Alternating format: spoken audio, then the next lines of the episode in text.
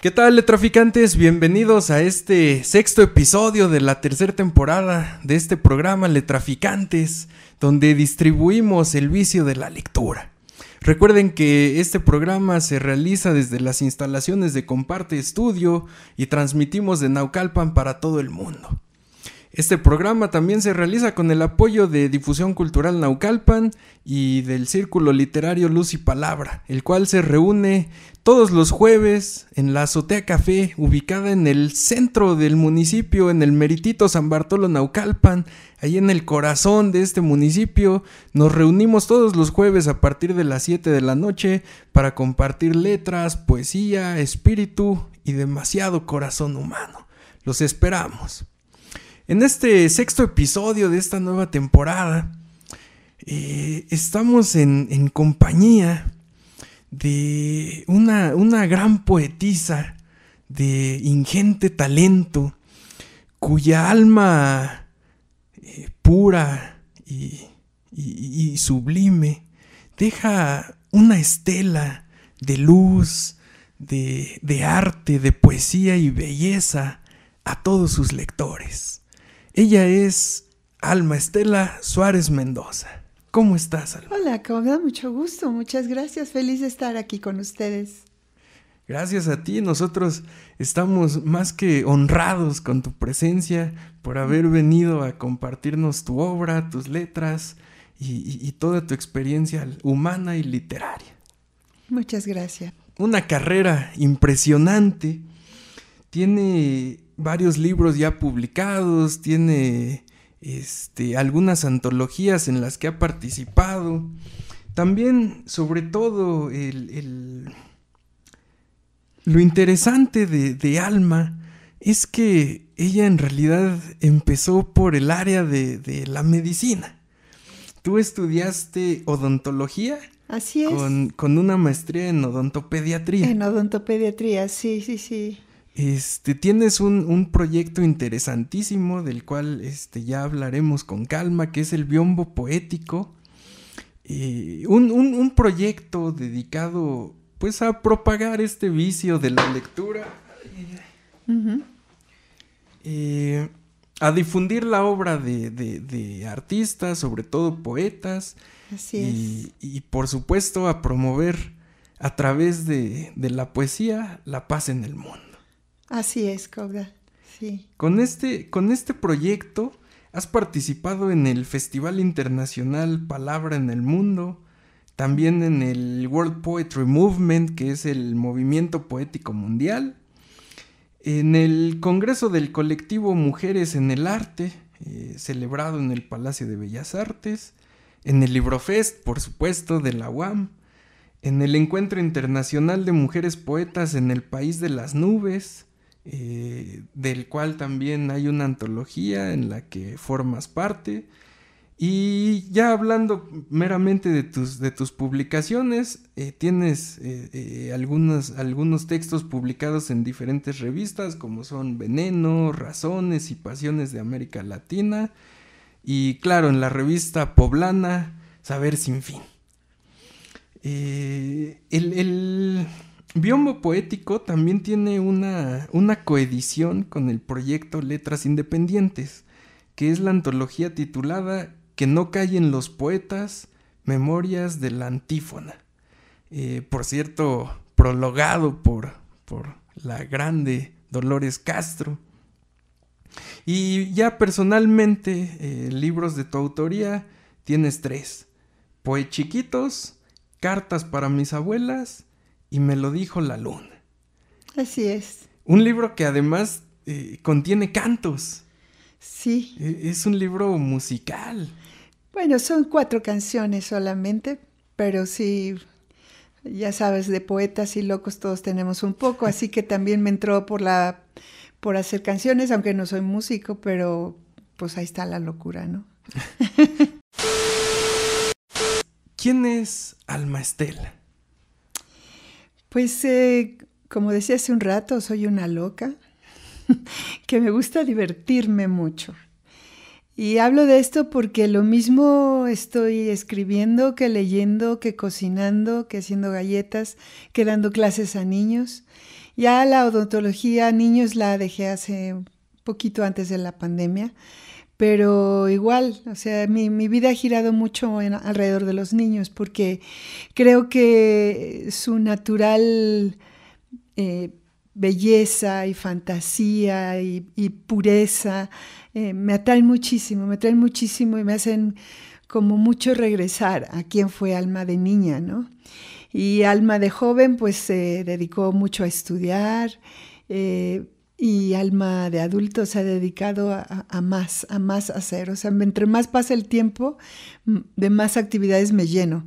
Y pues eso, eso me hace muy feliz, además de, de viajar, me encanta viajar, soy una caminante empedernida y una soñadora empedernida también. ¿Dónde pasaste esa infancia? Bueno, pues yo, yo nací en la Ciudad de México y fui la mayor y la única mujer de cuatro hermanos. Y pues vivimos en una familia normal de papá y mamá. Eh, tuve una infancia muy, muy, muy feliz, llena de anécdotas, de vivencias felices afortunadamente. Eh, y en la que pues me pasé eso, jugando y soñando también, porque desde mi infancia me dio por componer canciones. Creo que yo debía haber sido música, pero no lo descubrí hasta muy tarde. Eh, entonces componía yo mis cancioncitas y, y, escribía también, porque aprendí a escribir porque mi abuelo murió. Entonces yo deseaba comunicarme con mi abuelo. Y por ahí mis papás se inventaron la historia de que se había ido en un avión a visitar a Santo Claus. Y entonces yo tenía apenas tres años y empecé a preguntar cómo se juntaba una letra con la otra para decir tal palabra. Y así fue como yo, en mi ilusión de escribirle a mi abuelo y ver si me contestaba, fue que aprendí a leer y escribir. Y entonces desde muy chica eh, me dio este vicio por la escritura. Sí, fue muy lindo recordar así a mi abuelo. Ya me di cuenta de que había fallecido mucho tiempo después. Tenía, te digo, yo apenas iba a cumplir cuatro años y me di cuenta que había muerto. Bueno, lo deduje yo solita porque nadie me dijo cuando tenía como nueve años. Se pasó mucho tiempo y yo seguí en la ilusión, ¿no? Pero esa ilusión me ayudó, me ayudó a, fomentar la imaginación, a, seguir escribiendo. Y pues desde ahí nació, por eso yo, cuando me preguntan, ¿cuándo empezaste a escribir poesía? Pues no lo sé. Evidentemente no escribía textos que parecieran poesía en ese entonces, pero desde entonces empezó pues la inquietud creo que la poesía está más allá de, las letras. Más bien las letras son el, medio en el que se expresa la poesía, pero no es la poesía per se. Sí, exactamente. Mira, eh, al movimiento este que, pertenezco yo desde algunos años, que es el de, eh, el Movimiento por la Paz, que son dos, dos encuentros internacionales, justo hablan de eso, eh, Tito Alvarado, que es el que dirige Palabra en el Mundo, habla de poetizar la vida. También otra amiga muy querida, poeta de, Monterrey, desafortunadamente ya, ya falleció, pero hablaba de eso, que poetizar la vida era justo más, más allá de escribir. Era portarse de cierta manera con la gente, hacer cosas por la gente, eh, amar la naturaleza y, esa, esa, belleza de la naturaleza, transformarla tal vez en palabras o en música. Y a eso se refieren cuando dicen poetizar la vida. Y es algo, algo a lo que yo me he pues abocado mucho, amar la belleza a través de, de todo lo que me rodea, pero también de todo lo que hay dentro y puedo transformarlo ah, justo en, belleza, ¿no? Yo creo que poetizar es, es un, acto también como muy sublime, como de, de, no solamente es ver, observar, mirar, va más allá, es contemplar, es un acto de contemplación. Y no me refiero a estar así en las nubes y como los, ¿no? Este, los que se dedican a cuestiones religiosas, pero, pero sí, contemplar es justo ver las cosas de otra manera, más a, más a lo profundo, ver, ver con mucha mayor profundidad. Bueno, ahora que nos mencionas eh, que naciste en, en, la Ciudad de México, en la capital de este país, y sigues ahí. Eh, ¿Te gusta entonces? Sí, siempre me ha gustado mucho, les digo yo, mi patria. Pero no te creas, sí me he salido. Sí, he, tenido dos intentos. Uno fue en vivir en la ciudad, en el, el poblado de Pátzcuaro. Viví como año y medio. Fue algo muy, muy bello. Fue también toda una experiencia porque me, me ayudó mucho también a, a escribir mucho allá en Pátzcuaro. Y eh, otro intento fue irme a Morelos y este, el calor no me ayudó tanto, pero también escribí. Pero sí, eh, siempre eh, cuando estaba allá en Morelos tenía una compañera que también me decía, también era de la, de la Ciudad de México, y me decía eso, no has ido a la patria, no, no he ido a la patria. Pero te juro que cuando te vas, sí la extrañas. Cuando muchos hablan de su caos y su aparente desorden, este, no, no es cierto, tiene una belleza muy, muy especial, por eso estamos aquí tan amontonados. Pero cuando te vas extrañas su clima, extrañas su gente, extrañas, bueno, pues hasta el metro, ¿me lo creerás?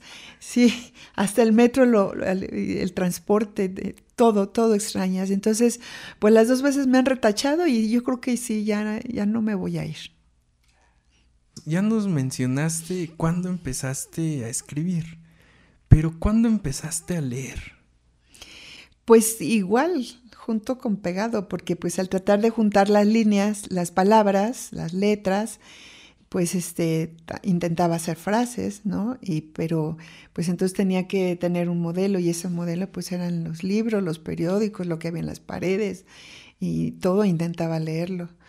Eh, y bueno, en casa afortunadamente también siempre hubo libros papá, a papá le gustaba mucho leer, entonces nos llenó de, enciclopedias, de, cuentos para niños, de diccionarios que siguen siendo mi fascinación y que ahora ya no todo mundo sabe usar un diccionario físico, pero siempre me han causado mucha fascinación. Entonces yo me podía echar eh, grandes clavados a los diccionarios y los aprendí a usar por mi padre con mucha, mucha facilidad. Y bueno, de ahí fui saltando a lo que te dan en la escuela a leer y de lo que te va gustando, en fin. Entonces, no, fue junto todo. ¿Qué libro sería tu última cena? Mi última cena. Ay, qué difícil. Pues mira, como, como te decía que soy muy, muy amante también de la naturaleza, aunque vivo en la ciudad, cada que puedo, pues me doy mis escapadas, incluso a la Jusco, a donde vea un poquito más de verde, que aquí hay muchos espacios verdes, afortunadamente. Pero soy muy amante de la naturaleza, me amo los árboles, son mi pasión, los árboles y las aves. Entonces, eh, mi libro con el que me iría sería un libro de Pablo Neruda, que es este Arte de pájaros. Arte de pájaros es mi máximo. Hablar de pájaros y de árboles. Háblanos un poco del biombo poético. ¿Qué es eso del biombo poético? Sí, pues fíjate que de repente ni sé de dónde salió la convocatoria, pero me enteré de esta convocatoria de palabra en el mundo acerca de que comunidades de poetas en cada ciudad, en cada poblado, en cada país, eh, se reunieran en una fecha determinada, que es en mayo siempre, para em, hacer un festival, una lectura o, junto con otras disciplinas del arte, eh, juntarse para hablar de la paz, para pugnar por la paz a través del arte. Cosa que siempre es necesaria, ¿no? hoy día más. Acaba una guerra, empieza otra y hay diferentes tipos de guerras. Entonces, Creo que es una labor importante, una responsabilidad indispensable del artista, cualquiera que sea su disciplina, eh, también eh, una labor social y una labor por la paz. Eh, hay, que, hay que decir, hay que denunciar, hay que promover la paz. Entonces, me enteré de este proyecto y a mí me encantó, me encantó y empecé a maquinar a ver cómo podía hacérsele, qué tipo de festival, cómo, cómo proyectarse hacia las, hacia la sociedad. Y entonces ideé justamente un biombo. Ahí me puse a diseñar, porque también siempre me ha gustado diseñar, entre otras cosas, aunque tampoco soy ingeniera, pero me gusta diseñar hasta vestidos, ¿no? Entonces empecé a diseñar, pues, ¿y cómo le haré para hacer un biombo justo para exponer unos carteles? Porque mi idea era no nada más que se oyera en un recital el poema del autor, sino que quedara allí un rato, para que las personas que pasaran por allí tuvieran oportunidad de leerlo una vez y otra vez. Entonces así lo diseñé a partir de polines, eso es para la construcción. Me fui y me compré mis polines, me los trajeron y luego los uní eh, arriba con herrajes, arriba y abajo, entre uno y otro, y con bisagras para que justo pudiera abrir como un biombo. Es pesadísimo, pero, pero bueno, en medio inserté láminas de PDF creo que se llama PDF, ¿no? O algo así, de, la madera también, en donde tanto por atrás como por delante se puede justo poner los, los carteles. El primer, la primera exposición que se hizo fue en el Metro Zapata. Fui y pedí permiso a las autoridades, me dijeron, sí, órale, ponla, ya ves que hay vitrinas en las diferentes estaciones, y me dieron permiso de presentarlo allí en, en, la, en el Metro Zapata.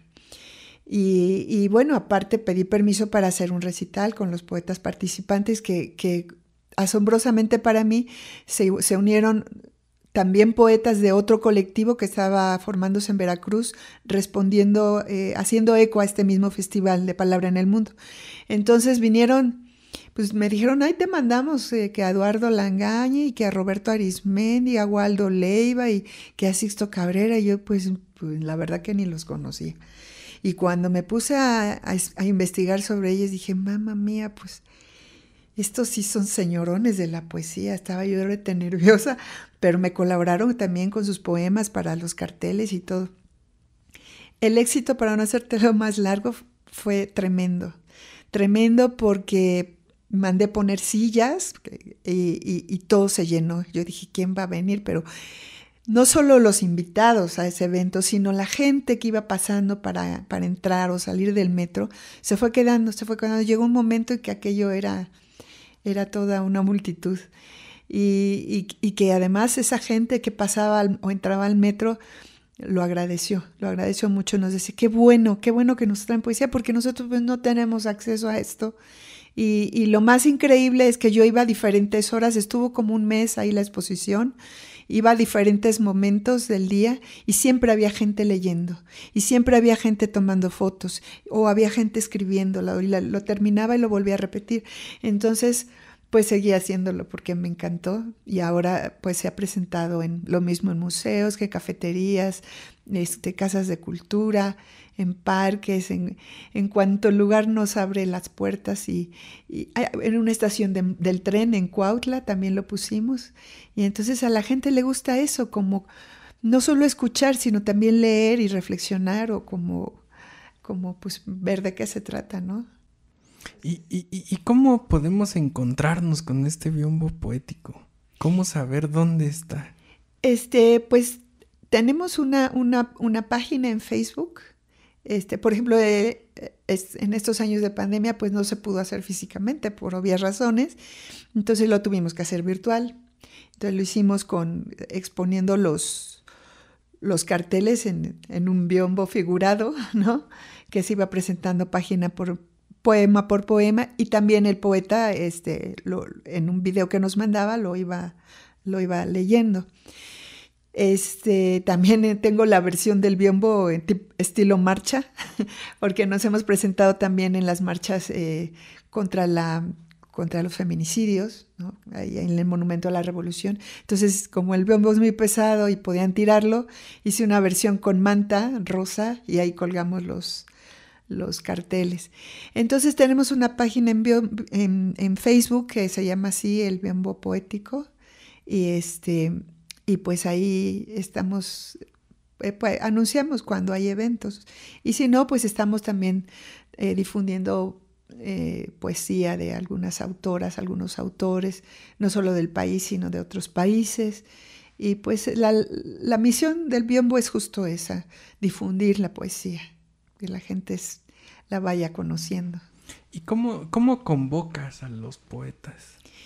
Pues mira, hago una convocación abierta y los que, y los que quieran, ahora sí que los que quieran entrarle, no, no hay un como un, lo voy a escoger y a ver si me gusta, ¿no? Bueno, para, para el biombo sí em, físico, pues sí está limitado porque tiene 20 lugares. Entonces, ahora sí que como van llegando, eh, se van aceptando y, a veces, pues cuando hay necesidad, se, se pone un módulo más o dos. Y, eh, y bueno, unos le van diciendo a otros, con esto de que de, la red virtual de también de poetas, pues este, se van pasando la voz, ¿no? Eh, pero no, no creas que llegan multitudes tampoco. Pero por, por, eso siempre tratamos de hacerlo más, que el que lo vayan pasando la voz, ¿no? Tus antologías, donde has participado, donde has publicado junto a otros, a otros escritores, ¿cómo es convivir eh, letras? ¿Cómo es convivir eventos junto a distintas personalidades de la literatura? Pues mira, en muchas de ellas casi ni conoces a los otros escritores, ¿no? Te convocan, oye, es un, sobre un tema, no sé, por decirte, eh, sobre feminicidios, ¿no? O sobre desapariciones de mujeres. Y tú mandas tu poema esperando que sea aceptado y te dicen, pues sí, lo acepté, pero a las demás no las conoces o o, a veces, bueno, ya cuando te llega el libro empiezas a leer sus textos, ¿no? Si es que no son autoras conocidas. En, en las antologías donde sí hay aparte evento, que sí hay encuentro y recital, pues entonces sí tienes oportunidad de, convivir y, conocerlos. Mm, me recuerdo algunos eventos que he tenido en, en Veracruz, este, que sí así ha sido, ¿no? No solo en la antología, sino que hay convivencia con los demás escritores. Y eso pues también te va enriqueciendo, porque lo dicho, una cosa es leer un poema y otra cosa es escucharlo en la voz de su autor, como que de repente toma otros sentidos, ¿no? Entonces eh, es bonito, como en todos los seres humanos, con algunos este, haces clic rápidamente, que hay otros que pues no mucho, pero pues así es la cuestión humana. ¿No? Y, como editora, como, como líder de este proyecto, el biombo poético y la antología en, coedición, eh, ¿cómo, es trabajar desde la perspectiva de la edición con creadores, con poetas? No es muy fácil, ¿eh? no es muy fácil porque a veces pues bueno, yo, uno entiende que tienen aparte su vida y están haciendo muchas cosas, entonces a veces la respuesta no viene tan rápido, ¿no? A la convocatoria y a veces das un tiempo que tú consideras eh, suficiente para que te manden los textos y para que se puedan, porque además los, olvidé decir que los carteles no solo tienen eh, texto, sino también tienen una imagen. Y esto es porque como están dirigidos hacia público en general, pues la idea de la imagen es atraer la atención del, público, ¿no? Eh, claro, está lo más posible relacionada con el poema y entonces este, tratas de, de, de hacer eso, clic en la gente, que se acerque por la imagen, pero que también lea el poema. Y, bueno, pues sí, toma su tiempo, ¿no? Recibir los poemas y mandárselo a la diseñadora para que haga el cartel y todo eso. Y luego no, no siempre responden muy rápido. A veces el, último día que convocaste y a la última hora y a veces uno o dos días después te están mandando los textos. Entonces, pero así somos los mexicanos en general, no solo los... Generalmente nos eh, esperamos al último para mandar las cosas, pero ya, ya se va acostumbrando uno. ¿La inercia al descalabro es una cosa sustancial? Cuando se está en catarsis, sí. ¿Sabes? Eh, yo creo que casi todos hemos pasado por catarsis en la vida y, luego puede hacer uno cosas así locas, ¿no? Eh, o que te ponen en riesgo, como como de plano dejarte llevar por una depresión, ¿no? o aislarte del resto de la gente. Entonces, este, a eso me refiero al descalabro, que de repente pues cometes errores, ¿no? Cuando, cuando estás en medio de una catarsis o de, pues, de un hoyo existencial. ¿La libertad es soledad? Eh, la gran mayoría de las veces sí. La gran mayoría de las veces sí. Porque también hay, obviamente, libertades colectivas, pero hablando de la, de la vida de uno, ¿no? Pues uno nace en libertad, la libertad de tus padres que te trajeron al mundo, y vas creciendo un poco como conquistando esa libertad al final de cuentas, en donde ya tú te mueves, ya tú decides, ya tú haces, ya tú, en fin, tomas decisiones y, y eso a veces implica, más bien muchas veces implica soledad, porque las tienes que tomar en conciencia y tienes que actuar en soledad para poder pues dirigir tu vida, ¿no? Así es. ¿Alguna vez te has sentido grillo? Sí, sí, porque como bien sabes, luego me da por cantar o por, por inventar canciones. Entonces, este, pues no es que evoque al grillito cantor, pero igual y sí empecé con eso, porque como niña eh, lo que más escuchaba entonces era el grillito cantor. Entonces siempre el grillo fue como, como ese prototipo de, de quien canta, ¿no? Y este, y, y luego después de un tiempo ya grande descubrí que ese sonidito que hacen los grillitos, yo pensé que lo emitían igual por su voz como nosotros, pero no descubrí que es frotando las patas que emiten ese, sonido. Entonces, pues yo digo, pues froto las patas, froto la garganta, el caso es cantar, ¿no? ¿Los desaciertos nos pasan de largo sin guardar prudencia? Así es, hay veces que toma uno decisiones incorrectas y pues luego tenemos que pagar las consecuencias, ¿no? Y hay que asumirlas también. Eh, y pues nadie está exento de tener desaciertos o errores. Pero bueno, yo creo que es fundamental ir tomando también enseñanza de esos desaciertos para tratar de que la próxima vez no hagas lo mismo, ¿no? Aunque luego caemos con la misma piedra, pero, pero hay que aprender de los desaciertos, de los errores, de las de, lo que dejamos de hacer también, ¿no? No, no contenerse. Eh, significa multiplicarse. No contenerse, multiplicarse. Pues eh, yo considero que no contenerse es no dejar de expresar, ya sea por medio de la palabra, por medio de la mirada, que a mí me encanta el lenguaje de las miradas. Entonces, a veces se dice más con la mirada que con las palabras. Eh, o no contenerse también con el tacto, con una caricia que puede venirle bien al otro, o con un abrazo, aunque los demás digan, ay, pero ¿cómo lo abrazaste? No debías, no era el momento, pues no te contengas. Si lo sientes, hay que hacerlo, ¿no? Y multiplicarse, pues para mí es otra cosa, ¿no? Es, pues igual puedes multiplicarte en, en, en, estas, en estas expresiones que, pues que te, lo único que indican es que tienes vida, ¿no? ¿El paraíso es una cama? Bueno, depende. Hay momentos en que sí, ¿no? No todos los paraísos están en la cama, pero la cama puede resultar un maravilloso paraíso, ¿no? Cuando hay entrega, cuando hay conexión con la otra persona, cuando se está en la misma frecuencia, ¿no? De sentimientos, de, necesidad física y hasta espiritual, ¿no? Entonces, sí puede llegar a ser un paraíso. No siempre resulta, pero cuando resulta, pues hay que disfrutarlo. ¿La pertenencia es atadura?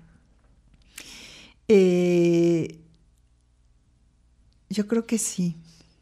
Yo creo que sí en, en ciertos contextos, claro está.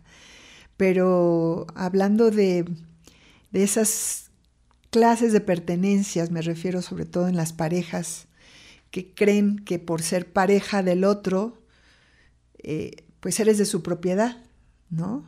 Y entonces creen ser poseedores de todo, de tu tiempo, de tu espacio, de tu atención, eh, de, todo lo que tú eres, hasta de tu vista, ¿no? A veces que no quieren que voltees a ver a ningún lado.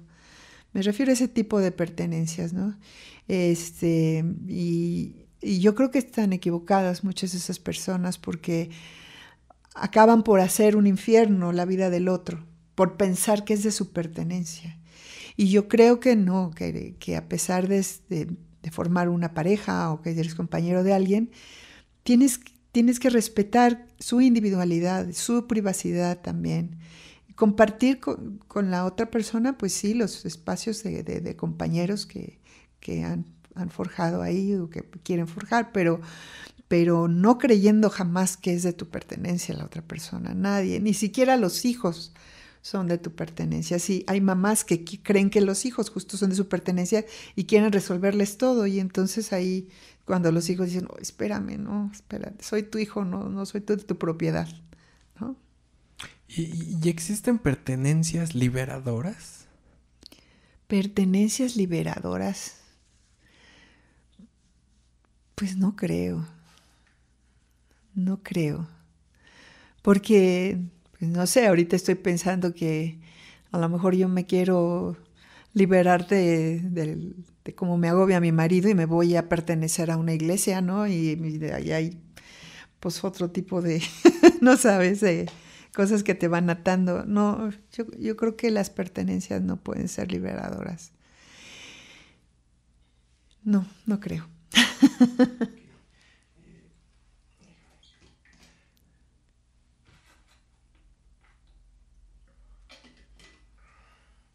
Creo sí en que tú puedes ser libre de pertenecer a, que es diferente, ¿no?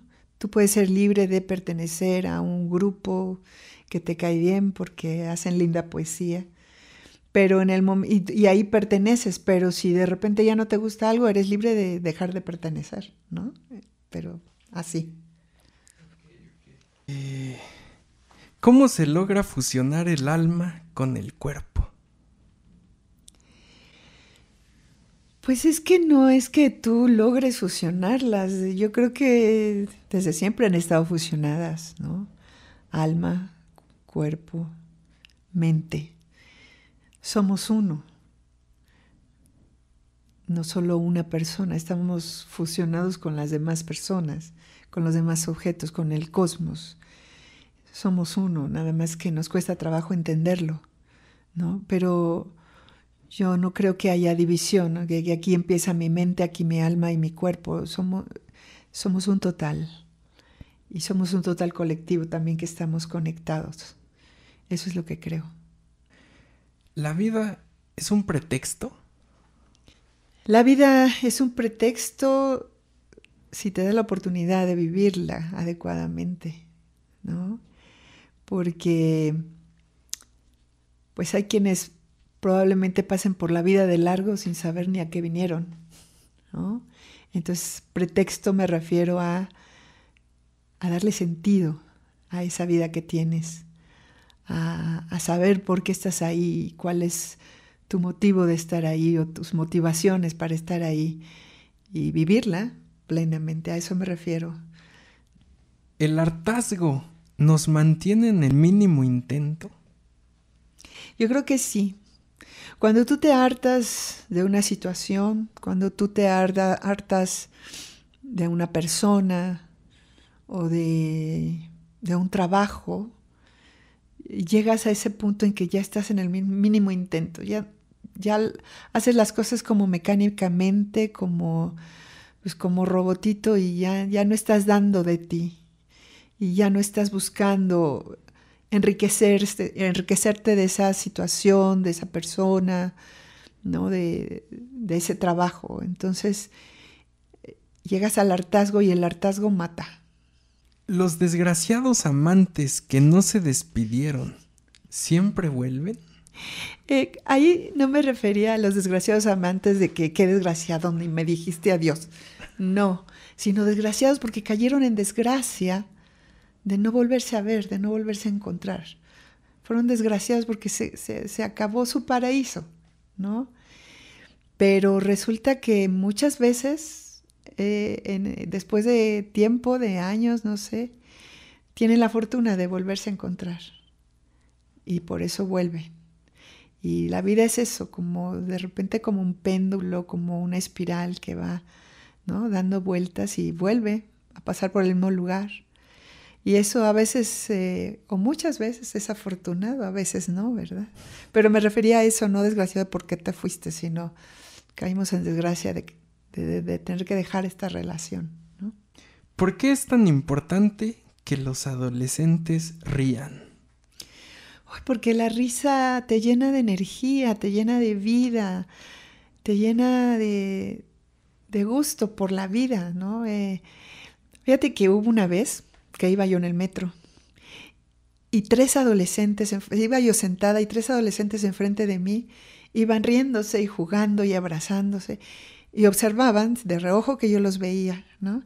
Y seguían jugando y seguían compartiendo algo que traían de alimento y, y al fin uno de ellos dijo, ya en esta nos bajamos porque esa señora nos está viendo feo. Y yo bajaba en la misma estación, les dije, no, no los estoy viendo feo, los estoy viendo con, con añoranza, porque yo también fui joven y yo también reí y yo también jugué no cambies nunca, les dije, no cambien, sigan jugando, sigan riendo, porque eso te llena de mucha, mucha vida, de mucha energía. ¿Hay más belleza en la simplicidad que en la complejidad? Por supuesto, siempre lo más simple es lo más bello y, debemos encontrarlo ahí, porque muchas veces uno se complica la vida, ¿no?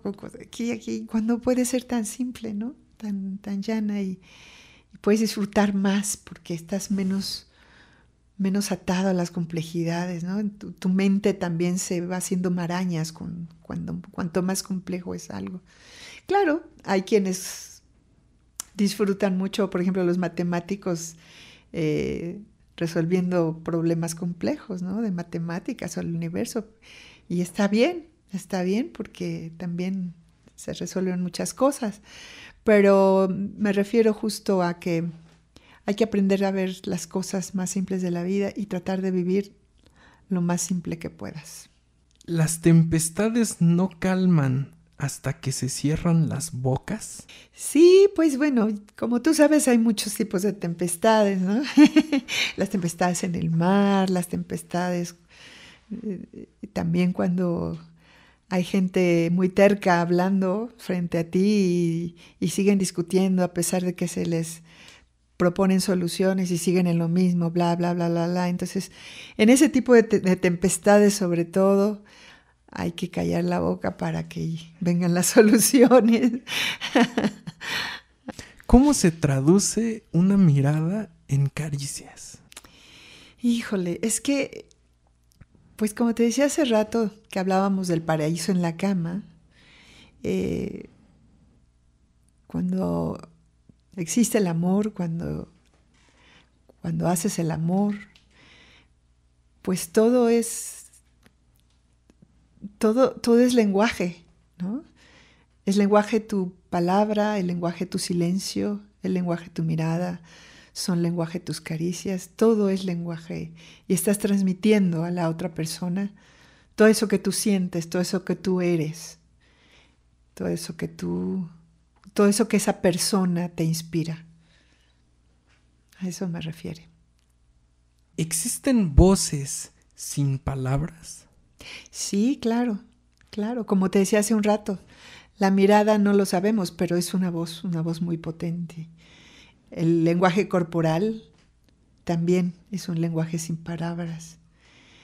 Y quienes crean en la telepatía también, ¿no? ¿No te ha pasado que estás hablando, pensando en tu persona muy querida y de repente te habla y dices, pero ¿cómo supiste? Y Claudia te dices que estaba pensando en ti. Eso, esos pues, no son palabras, pero te llegaron, ¿no? Entonces todo, todo eso es sin palabras, pero, pero que se traducen a tu, a tu lenguaje, ¿no? ¿Te da miedo el ocaso? No, me encantan. Bueno, los ocasos, ocasos, cuando veo ponerse el sol, me encanta, pero claro, también desde hace algún tiempo lo, relaciono con, el ocaso de la vida, ¿no? No estoy chiquita, ya estoy grandecita y va viendo que uno le va avanzando hacia allá, hacia el final. Pero tampoco me da miedo, porque sé que es la ley de la vida. Todo tiene un principio y un fin. Claro, hay momentos en que uno dice, ay, no quisiera dejar de ver a mi nieto, por ejemplo, que lo amo tanto. Pero sé que irremediablemente un día va a llegar, ¿no? Entonces, este, pues también hay que aprender a sufrir, ah, digo a sufrir, no, a, vivir bien los ocasos. Es cuando uno como que se apura más, híjole, tengo tal y tal pendiente en este ocaso, pues hay que apurarle, hay que meterle más velocidad. Entonces parece mentira, pero a veces, y por ahí hablan de que, de que en los 60, eh, 70 es cuando te vuelves más productivo, increíblemente. ¿Por qué? Porque ya sabes que no te queda mucho tiempo, entonces tienes que sacar adelante los proyectos o lo que tú quieres hacer. ¿Dios tiene de nardos el aliento? Ay, pues es lo que yo me quiero imaginar, porque me encanta también, ese es otro, otro, de las oportunidades de poema, los, los olores, ¿no? Cuánto te recuerdan los olores, cuánto te evocan, cuánto te hacen sentir tan bien. Y uno de esos aromas que a mí me hacen sentir muy bien es el de los nardos. Por eso es que yo me extasian tanto el, aroma de los nardos que yo digo, pues así ha de oler Dios, por Dios, porque me encanta, ¿no? Eh, y por eso es que hice esa comparación. Por supuesto que no lo sé a ciencia cierta, pero cuando me enfrente por allá con él, a lo mejor me convenzo de que así era. ¿La tristeza se esconde en los caracoles? Sí, sí, en esto quise decir que cuando uno se pone bien triste, bien depre, ¿no? Te haces así como caracol, como que no quieres que nadie te hable y, te encierras en ti mismo, ¿no? Y, y, y, pues a veces esa introspección es buena, como decía hace un rato, ¿no? Guardar silencio, analizar lo que estás haciendo, lo que no estás haciendo. Pero a veces este, le das tanta vuelta adentro que, que si no tienes cuidado luego no sabes cómo salir. Ese es el peligro, ¿no? Entonces, eh, sí, hay que, hay que resguardarse, pero hay que también saber cómo salir. ¿Cómo es ese amor de los amantes que aman? A lo que me refiero es que cuando los amantes realmente se están amando, pues la química y los resultados son diferentes. Aquellos amantes que se aman solo por escapar de la pareja o por tener relaciones porque no tienes pareja con alguien más. Este, ¿sabes? E, e, esa acción que, que, ese concepto que tiene la gente de que es que son amantes. Y bueno, sí, pero ¿de qué tipo de amantes? ¿No? Amantes de que nada más hacen las cosas por, por inercia, por instinto, por, pues, por no tener que hacer, o porque a lo mejor hay señoras que quieren presumir de que tienen un amante aparte del marido, o el, o el, señor que dice, ay, es que tengo cinco amantes o seis y, y presume de macho. Eso no es ser amante. ¿No? Ser amante es estar amando a la otra persona. Está, yo creo que está mal eh, utilizado el concepto. Los amantes que aman son realmente amantes. Una vez un, tío que tenía una pareja que no era su esposa, eh, que era, pues había sido su pareja durante mucho tiempo, y ahí ya no tenía esposa, claro pero, pero como mi mamá no sabía cómo llamarla porque no se había casado con ella y no le había presentado como su novia, le dijo, pues tú ella, tú qué es, tu esposa, tu, tu amante, tu querida, tú qué es. Y él respondió con algo que me encantó. Dijo, es mi amada. ¿El sueño es una muerte pequeña? Ah, yo considero que sí. Porque quienes hay quienes se duermen y ya no despiertan, ¿no? Y sí, claro, estás vivo, pero estás a mucha menor frecuencia, ¿no? Este, lo que pasa es que yo unos buenos años, ahora ya no, afortunadamente, pero unos buenos años padecí hipersomnia, eh, todo lo contrario a los que padecen insomnio. Entonces es terrible también este, tener sueño todo el tiempo. Este, y te acabas de levantar y tienes sueño, estás a mediodía y tienes sueño. Y entonces eh, para mí era terrible porque, por ejemplo, por eso dejé de manejar un coche, porque llevaba a mis hijos a la escuela y a medio camino o antes les decía, me tengo que estacionar. Ay, mamá, otra vez te vas a dormir. Sí. Tenía que parar el coche y dormirme unos minutos porque si no, no podía continuar, me ganaba el sueño. O estaba en un alto y me ganaba el sueño. Y es terrible porque yo sentía que me, me podía morir en ese momento, ¿no? Entonces sí, a veces el sueño puede ser como, como, como la muerte. ¿Por qué es tan preciso saber cuándo marcharse?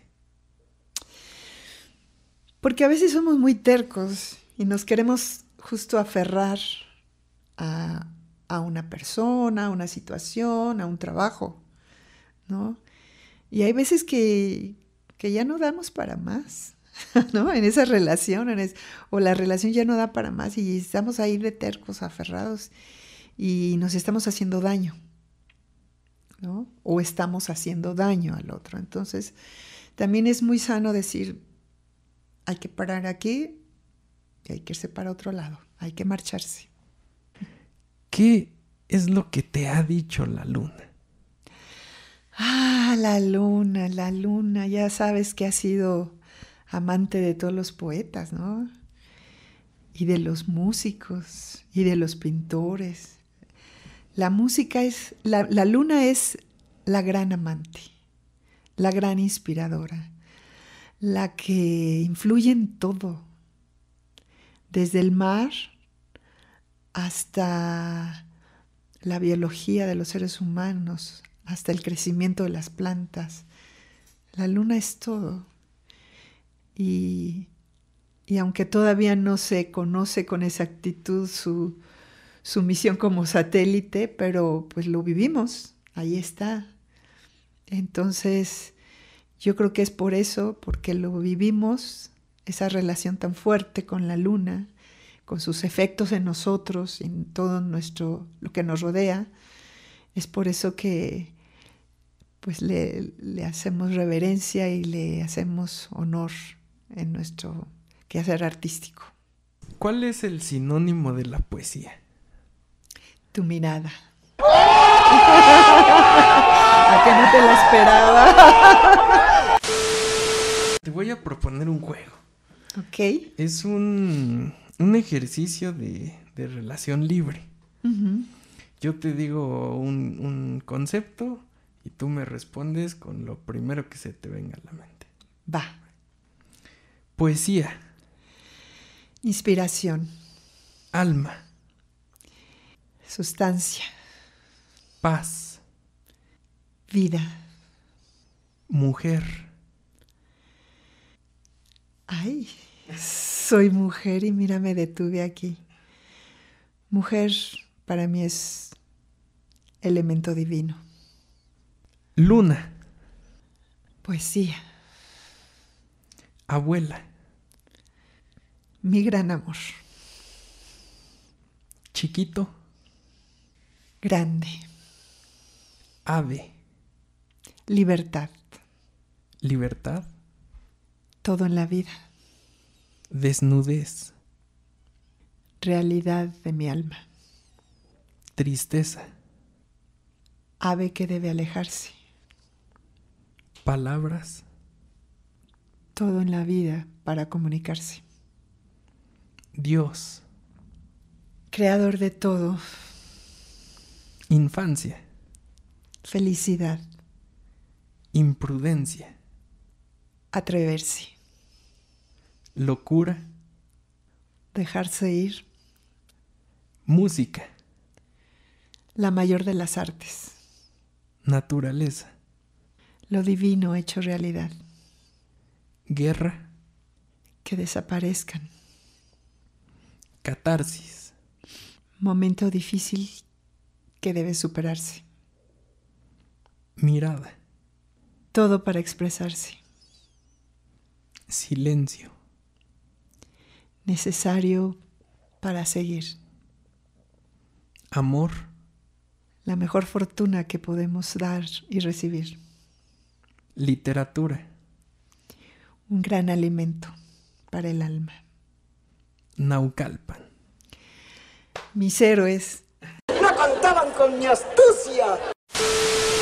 Quisiéramos que nos dejaras un consejo para todas esas personas que apenas van incursionando, van empezando a entrar a este mundo de letras y espíritu. Que busquen, que busquen muchas palabras, que encuentren, que encuentren muchos sentidos para, para utilizar esas palabras y que se dejen llegar, llevar cuando ellas surjan de repente, parece que te las están dictando, tú escríbelas aunque parezca una locura, escribe, escribe y escribe. ¿Cómo eh, podemos eh, leerte? ¿Cómo podemos contactarte? Pues eh, tengo en mis redes sociales, estoy en Facebook principalmente, así con mi nombre completo, Alma Estela Suárez Mendoza. Solo que tengo, tengo tres páginas. Una, la habitual con la que me comunico de todo con todo el mundo y una que está dedicada este, a solamente lo que escribo y otra que está dedicada justo al, al biombo poético. Este, y me encuentran así, el Mestela Suárez Mendoza, eh, en Facebook, y el biombo poético, así todo corridito, el biombo poético, ahí lo encuentran. ¿Qué hay para el futuro de, de Alma como escritora y del biombo poético como proyecto? Quiero, quiero retomar el biombo poético. Desafortunadamente estuvo muy tranquilito y, y, quieto por la pandemia en cuanto a lo, a lo presencial, ¿no? Como exposición presencial. Pero quiero retomarlo eh, para seguir difundiendo la, la, poesía, para llegar a más, a más personas y, y que les guste eso de incursionar en no solo en escribir, sino en leer poesía. Y quiero seguir, claro, escribiendo. Estoy ahora muy interesada en, en seguir escribiendo para niños. Y eh, esto de Poe Chiquitos quiero, quiero extenderlo a, a, más, para que los niños, justamente que son los primeros lectores, pues le, le, vayan encontrando gusto ¿no? a la poesía también, porque es un género poco leído, pero es porque desde chiquitos no nos eh, inculcaron en la lectura por la, por la poesía. ¿Cómo, ¿Cómo podemos conseguir tu libro? ¿Dónde lo leemos? Pues miren, pueden pedírmelo a través de Facebook en un mensaje por inbox o se está vendiendo en una cafetería que está muy cerca del Monumento a la Revolución, que se llama Finca Don Porfirio. Está atrás, en la parte de atrás del Monumento a la Revolución, junto a un estacionamiento. Y ahí hay un librero, luego, luego en la entrada, y ahí pueden encontrar el libro.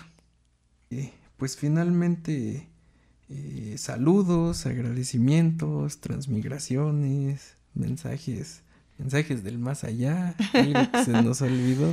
Pues primero que nada, te doy muchísimas gracias, Koda, a ti y a todos los que están conformando este gran movimiento cultural aquí en Naucalpan. De veras, mi admiración, mi agradecimiento por invitarme. Espero de verdad poder colaborar en algo para ustedes, porque yo, yo no escribo para literatos ni para poetas, yo escribo para la gente. ¿sí? Por todo lo bello que yo observo eh, afuera y en el mundo, yo quiero contagiar a la gente de, de, este entusiasmo por vivir, por leer, por encontrar la belleza en todo lo que hacemos y encontramos. Entonces, Este, muchas, muchas gracias por haberme invitado, no solo aquí, sino también allá a la, a la azotea, donde presenté mi libro recientemente. Y gracias a todos los que, los que me han entusiasmado para seguir escribiendo. Ahí incluyo amigos, incluyo a un jefe que tuve que me dijo, ándale, vete al encuentro de mujeres poetas. Y mil gentes que me han, me han puesto en entusiasmo para seguir en esto. Así que, pues gracias. Quiero saludar sobre todo a mi nieto, al que amo con locura y demencia, y a todos, a todos los que amablemente vean este video. Gracias. Gracias a ti, pues ahí lo tienen. Así, así llegamos al final de este sexto episodio de esta tercera temporada de Le Traficantes, un programa donde distribuimos el, el vicio de las letras. Eh, recuerden que estamos eh, realizando este programa en las instalaciones de Comparte Estudio, transmitiendo de Naucalpan para todo el mundo. Hacemos esto con el apoyo de Difusión Cultural Naucalpan y sobre todo del Círculo Literario Luz y Palabra, un círculo de poetas, de escritores y artistas en general que nos reunimos todos los jueves en la Azotea Café en el centro de San Bartolo, justo donde se presentó tu libro, eh, me lo dijo la luna. Muchas gracias. Eh, Allí nos reunimos todos los jueves a partir de las 7 de la noche para compartir un café, una charla, letras, poemas eh, de su autoría o de los autores que les gustan o probablemente solo quieran ir a escuchar a los poetas, a conocerlos, convivir con ellos. Pues ahí los esperamos cada semana. No se lo pierdan. Vayan, de verdad, vayan. Se pone muy bien. Ahí está. Vámonos. Ah, Vámonos. Adiós.